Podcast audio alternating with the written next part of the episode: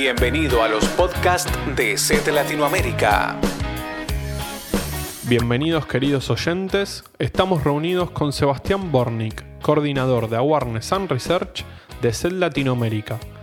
En esta oportunidad hablaremos sobre una de las amenazas más importantes de la actualidad, el phishing. Sebastián, ¿de qué se trata esta amenaza? El phishing es básicamente un engaño que consiste en el robo de información, que puede ser personal o financiera, a través de la falsificación de un ente de confianza. Es decir, el usuario va a entregar la información a un sitio falso que cree de confianza cuando en realidad la información viaja hacia un atacante. ¿Y este tipo de ataques cómo se lleva a cabo?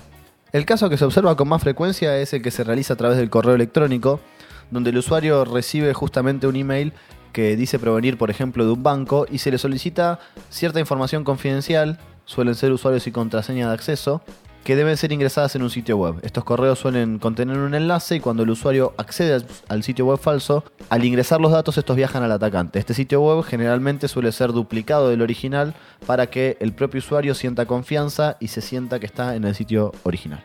Y una consulta que siempre tuve. Si recibimos este tipo de correos del banco, ¿tenemos que confiar que es del banco o, o los bancos no envían este tipo de correos? No, los bancos nunca van a enviar un correo electrónico solicitando usuario y contraseña en este formato. Uno puede recibir eventualmente algún correo del banco de modo informativo, que suele ocurrir, pero este tipo de correo solicitando datos sensibles no es la práctica que va a llevar a cabo un banco. ¿Y este tipo de ataques está dirigido solo a entidades bancarias? No, no, para nada. Fueron las principales afectadas en un principio, pero otro tipo de entidades o organizaciones que posean datos sensibles o datos de acceso como usuario y contraseña suelen ser afectadas. Desde el blog de SET Latinoamérica ya hemos reportado casos a redes sociales, a sitios de e-commerce. Eh, cualquier forma que se pueda extraer información sensible al usuario puede ser víctima de un ataque de phishing.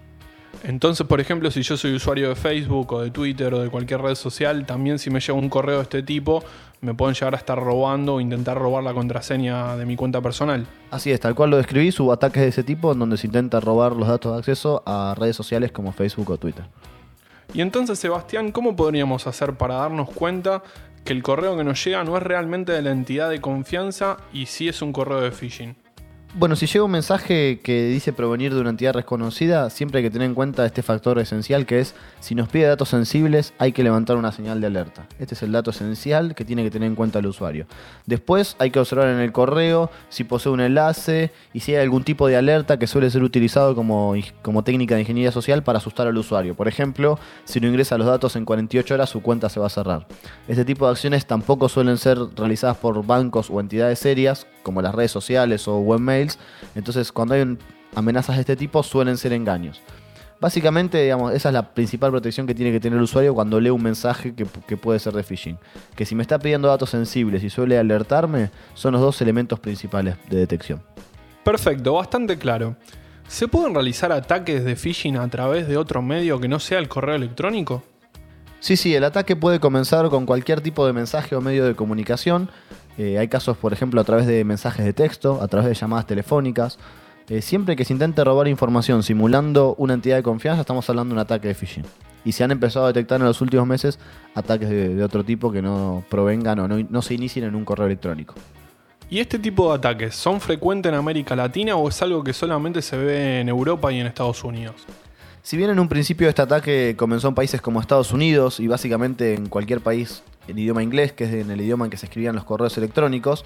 Con el pasar de los años eh, comenzaron a aparecer en países de América Latina, en un principio esencialmente en países como México, Brasil, con un poder económico más importante, pero los últimos años ya han comenzado a aparecer en prácticamente todos los países de Latinoamérica. Desde el blog de SET Latinoamérica ya hemos reportado varias veces ataques de phishing a diversos países de Latinoamérica, por lo tanto, en este momento los usuarios de todos los países de la región deberían tener en cuenta este ataque. Para cerrar, Sebastián, ¿cuáles son los métodos de prevención ante esta amenaza?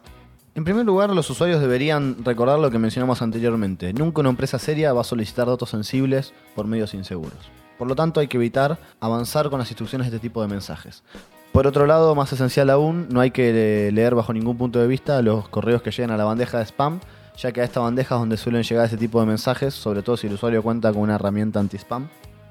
El usuario debe además evitar hacer clic en los enlaces de correo electrónico, ya que los hipervínculos pueden ser engañosos, por lo tanto es preferible ante la duda tipear la dirección URL que se cite.